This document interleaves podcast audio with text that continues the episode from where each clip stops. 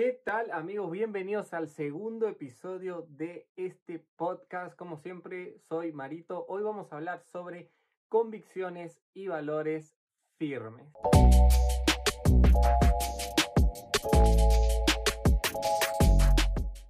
Bueno amigos, eh, saben que yo ya tengo un par de capítulos grabados para el podcast, eh, pero hace un par de noches no podía dormir eh, me inquietó un recuerdo y un pensamiento que, tuve, así que eh, nada, decidí grabar este episodio y convertirlo en el segundo episodio del podcast. Valores y convicciones firmes. Y me acordé de toda una historia que pasó en el 2018, ya hace tres años van a ser, y la verdad eh, me parece súper bueno poder compartirla. Bien, Así que bueno, vamos a hablar de lo que son los valores, las convicciones, qué, tan firme tienen que ser. Y les voy a, contar una historia que, que yo viví de cómo tuve que, a costa de mm, defender mis valores y mis convicciones, perder un trabajo. ¿Ok? Así que les voy a contar toda la historia, espero que no se aburran, igual es bastante entretenida. Eh, vamos allá. Bien, Resulta que yo llegué a Buenos Aires en el 2018 con el motivo eh, de estudiar unos cursos, tres meses, iba a estar tres meses. Bien, y resulta que me gustó muchísimo la ciudad, eh, me encantó, me sentía muy cómodo, empecé a asistir a una iglesia, me sentí como en casa y empecé a orarle a Dios para eh, quedarme, para quedarme en Buenos Aires.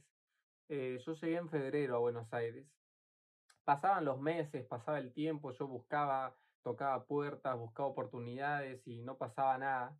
Entonces eh, le puse a Dios una fecha límite porque ya habían pasado más de los tres meses y me estaban bancando mis viejos y me estaban pidiendo que vuelva porque yo había, había ido a estudiar unos cursos justamente para trabajar con mi familia. Entonces ellos necesitaban del conocimiento que yo había adquirido para trabajar en el sur.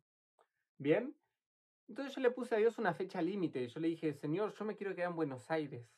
Necesito quedarme en Buenos Aires. Así que si no consigo un trabajo de acá a dos semanas, me voy.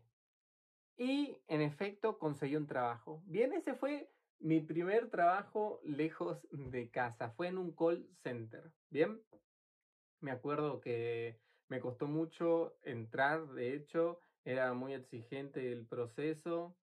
Y nosotros en el call center vendíamos cursos online. Eh, eran más de 50 cursos y teníamos que vender, llamar a la gente que se anotaba en una página, dejaba sus datos y venderle los cursos. Y eh, bueno, estuve como tres meses, me estaba yendo bien en, en, el trabajo, los jefes estaban contentos conmigo.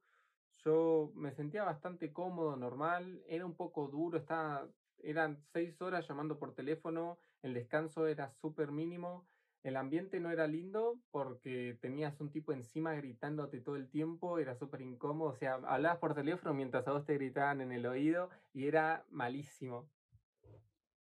Eh, de hecho, no rescato ni siquiera gente de ese trabajo. Por más que me llevaba bien con algunos, eh, casi se perdió el contacto con todos.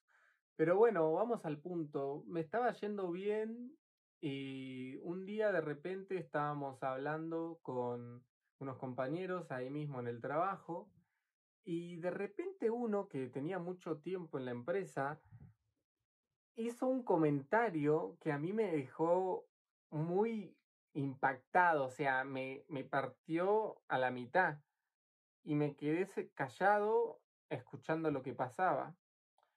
Resulta que yo no sabía, obviamente ellos no te lo van a decir, pero yo no sabía casi nada de la empresa esta ni de los cursos. Ellos, eh, yo vendía lo que ellos me decían. Entonces ellos decían que estos cursos tenían un título certificado a nivel nacional. Eh, decían que en cada curso había profesionales especializados sobre el tema dando asesoramiento. Entonces ponele que hacías un curso de electricidad y iba a haber un profesor de electricidad hablándote y dándote acompañamiento o de energía eléctrica, em, ¿cómo se llama esto? Eh, paneles, paneles solares, perdón, había un curso de paneles solares, nunca me voy a olvidar, o de pintura, no sé, había un montón de cursos. Resulta que eso era lo que ellos me habían dicho, que cada persona que hacía un curso iba a tener un profesional asesorando. Y yo ese día me enteré que no era cierto. O sea, había una sola persona que asesoraba todos los cursos. Nosotros teníamos todas las computadoras con los teléfonos donde llamábamos, atrás había como un lugar para comer y había unas oficinas atrás. Y nunca hablábamos con las personas de esas oficinas, nunca nos la cruzábamos. Resulta que en esas oficinas eh, eh, había unos empleados que se encargaban de responderle las preguntas a la gente de los cursos, pero eran gente común, sin capacitación, no eran profesionales en el tema. Entonces, cuando yo escucho esto, o sea, yo me di cuenta que estuve estafando a la gente prácticamente, porque estaba vendiendo un producto que era falso, un producto que no era cierto. Y me acuerdo que eso me puso súper mal y eso me recontra deprimió. Al punto que en el trabajo no me podía concentrar y fue horrible porque eso iba en contra, totalmente en contra de mi convicción y de mis valores. Porque los valores tienen que ser firmes, los valores se establecen de joven. Yo no recuerdo sinceramente cómo, cómo ni cuándo establecí mis valores, pero sí sé muy bien a qué estoy dispuesto y qué no estoy dispuesto a hacer. Y sí sé muy bien para mí qué está bien y qué no está bien hacer. Y yo sé que mentir está mal.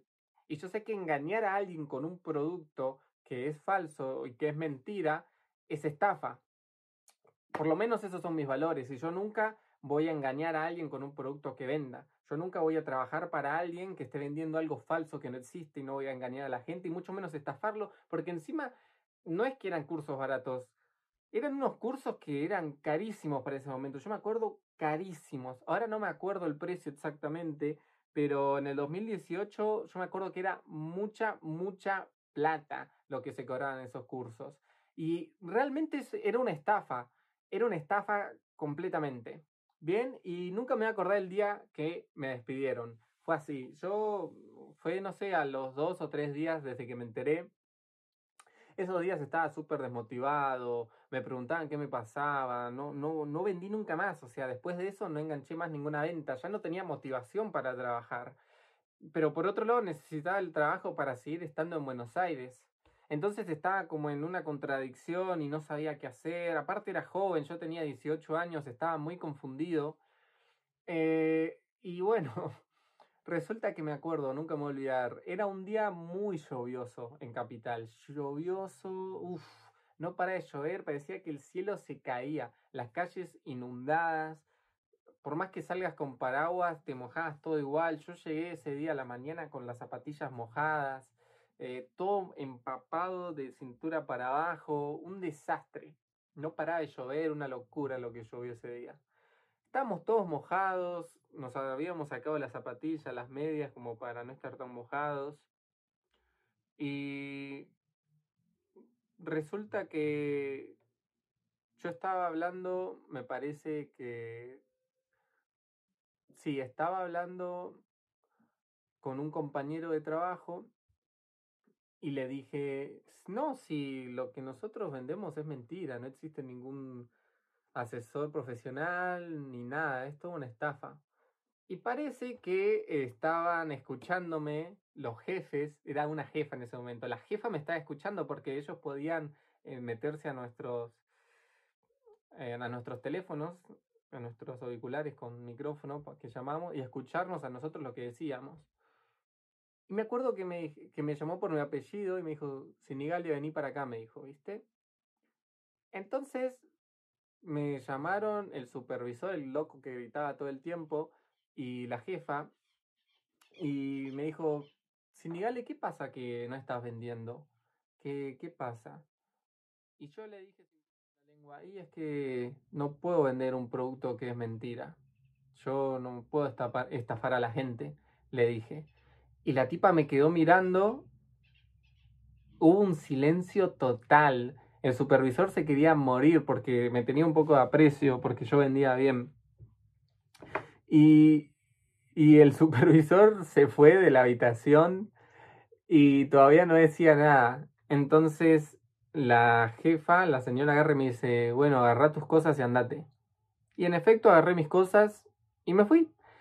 Y bueno, eh, nada, esa es la historia de cómo perdí un trabajo, que igual está bien porque no, no es que era el mejor trabajo, pero perdí en ese momento ese trabajo por defender mis, mis valores y por no, por no sacrificar lo que yo creo valioso, importante, por el dinero. Eh, pero bueno, la historia no termina ahí. No es que me fundí y me tuve que volver al sur. Yo, este, Dios siempre obra todo para bien y recompensa a sus hijos cuando son fieles y obedientes. Yo de ahí no volví a conseguir más trabajo en lo que fue el año 2018, pero me fui a pasar el verano al sur y me volví a Capital de nuevo, no sé si a fines de enero o febrero del 2019. Fue una locura. Fue una locura, o sea, Dios abrió puertas para que yo consiga departamento sin tener un peso y a los tres días que había llegado a Capital ya había conseguido otro trabajo en el cual, ¿ok? Quiero que escuchen esto. Yo conseguí un trabajo a los tres días que llegué a Capital, en el cual a los dos meses me cambiaron de sucursal y me ascendieron a, encargado. ¿Bien? Era como la mano derecha del gerente. y después, al mes, yo ya era encargado del turno noche en un importante restaurante en Puerto Madero. Entonces, Dios no me dejó en banda. Obviamente en ese otro trabajo también tuve que defender mis valores este, y mis convicciones porque tuve un, un superior con el que chocaba y cambiaba todo el tiempo.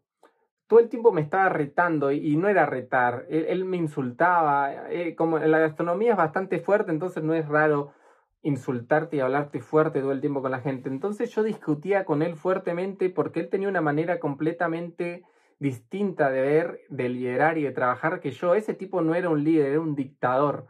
Y eso a mí me chocaba y me la pasaba discutiendo por él, al punto al que, o sea, yo en esa empresa crecí mucho también porque por mi honestidad y por mi forma de trabajar llegué a tener una muy buena relación con el gerente de los gerentes. Entonces yo prácticamente era intocable porque por más que me peleara con este tipo, el gerente de gerentes sabía cómo yo trabajaba y cómo yo era. Entonces obviamente él siempre me defendía a mí y nunca me iban a echar ni nada.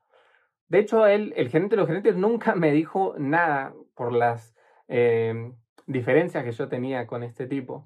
Bien, pero yo tenía que seguir manteniendo mis valores y mis convicciones porque este tipo me estaba pidiendo que yo haga cosas que iban en contra de mis valores y de mis convicciones y yo no estaba dispuesto a dejarlas. Yo no estaba dispuesto a tratar mal a la gente que yo tenía a cargo.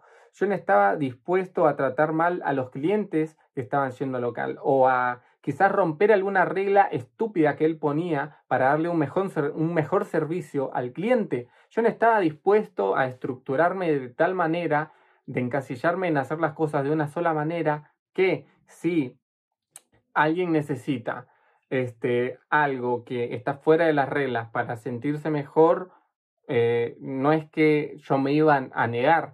Y por eso chocábamos mucho. Entonces yo era una, una persona, un líder eh, súper sociable. Eh, me llevaba muy bien con el equipo. Yo teniendo 19 años, lideraba personas que tenían el triple, eh, no, el doble de mi edad. y me llevaba muy bien con el equipo de trabajo. Y eso me llevó a crecer, no solo ahora estamos hablando de puestos, sino como persona y a nivel liderazgo. Porque como veían un encargado, que no usaba su posición para ser servido, sino para servir, veían algo distinto. ¿Ok? Pero vamos a volver al tema de los valores y de las convicciones. Nosotros no podemos silenciar nuestros valores y nuestras convicciones. No es adecuado callarse, no es adecuado hacer como que no pasa nada. Nosotros tenemos que siempre hablar y defender nuestra postura, porque si no, ¿qué tan firmes son nuestras convicciones? ¿O qué tan firme es nuestra fe? Me acuerdo que en clase cuando estábamos hablando sobre la igualdad de género y todos esos temas de controversia, de aborto y demás, Yo era el único de la clase, era la única persona de 30 que se levantaba y le discutía a la profesora. O sea, era la única persona que pensaba diferente. Era la única persona que defendía sus valores y su punto de vista. Y ahora es súper normal que todo el mundo se quede callado. O sea, es bastante normal que en esos momentos el que piensa diferente hable. ¿Ok? Y por otro lado, hay mucha gente que habla y sale a defender sus derechos que están completamente errados. Entonces nosotros, o los que tenemos valores y convicciones que sabemos que son del reino, nosotros que tenemos cultura del cielo, no podemos callar ni dejar torcer nuestros valores y nuestras convicciones. No podemos prostituir nuestros dones. No podemos cambiar lo que somos y lo que creemos por dinero. Entonces, con ese pensamiento en mente ya voy cerrando. Siempre tenés que pensar en que seguir tus convicciones y tus valores es un precio sumamente alto, pero es lo que te hace al fin y al cabo ser quien sos y por más que vos pienses que estás perdiendo algo momentáneamente, a futuro siempre va a venir algo mucho, mucho mejor. Así que si en el día de mañana te toca confrontar un trabajo a un jefe, a un profesor, a lo que sea, por defender tus valores y tus convicciones, te aseguro que vas a ganar a la larga, aunque vos no lo creas. Siempre tenés que plantarte firme en tus valores y tus convicciones, porque hoy en día es algo que está recontra perdido. No podemos perder la honestidad, no podemos perder el perdón, el respeto, no podemos perder la verdad, la transparencia, los buenos modales. No podemos perder nuestros valores y nuestras convicciones. Tienen que ser más que firmes. Así que te mando un abrazo enorme. Espero que este episodio te haya gustado. Y bueno, ya saben, vamos a defender con todos nuestros valores y nuestras convicciones. ¿Por qué? Porque somos distintos.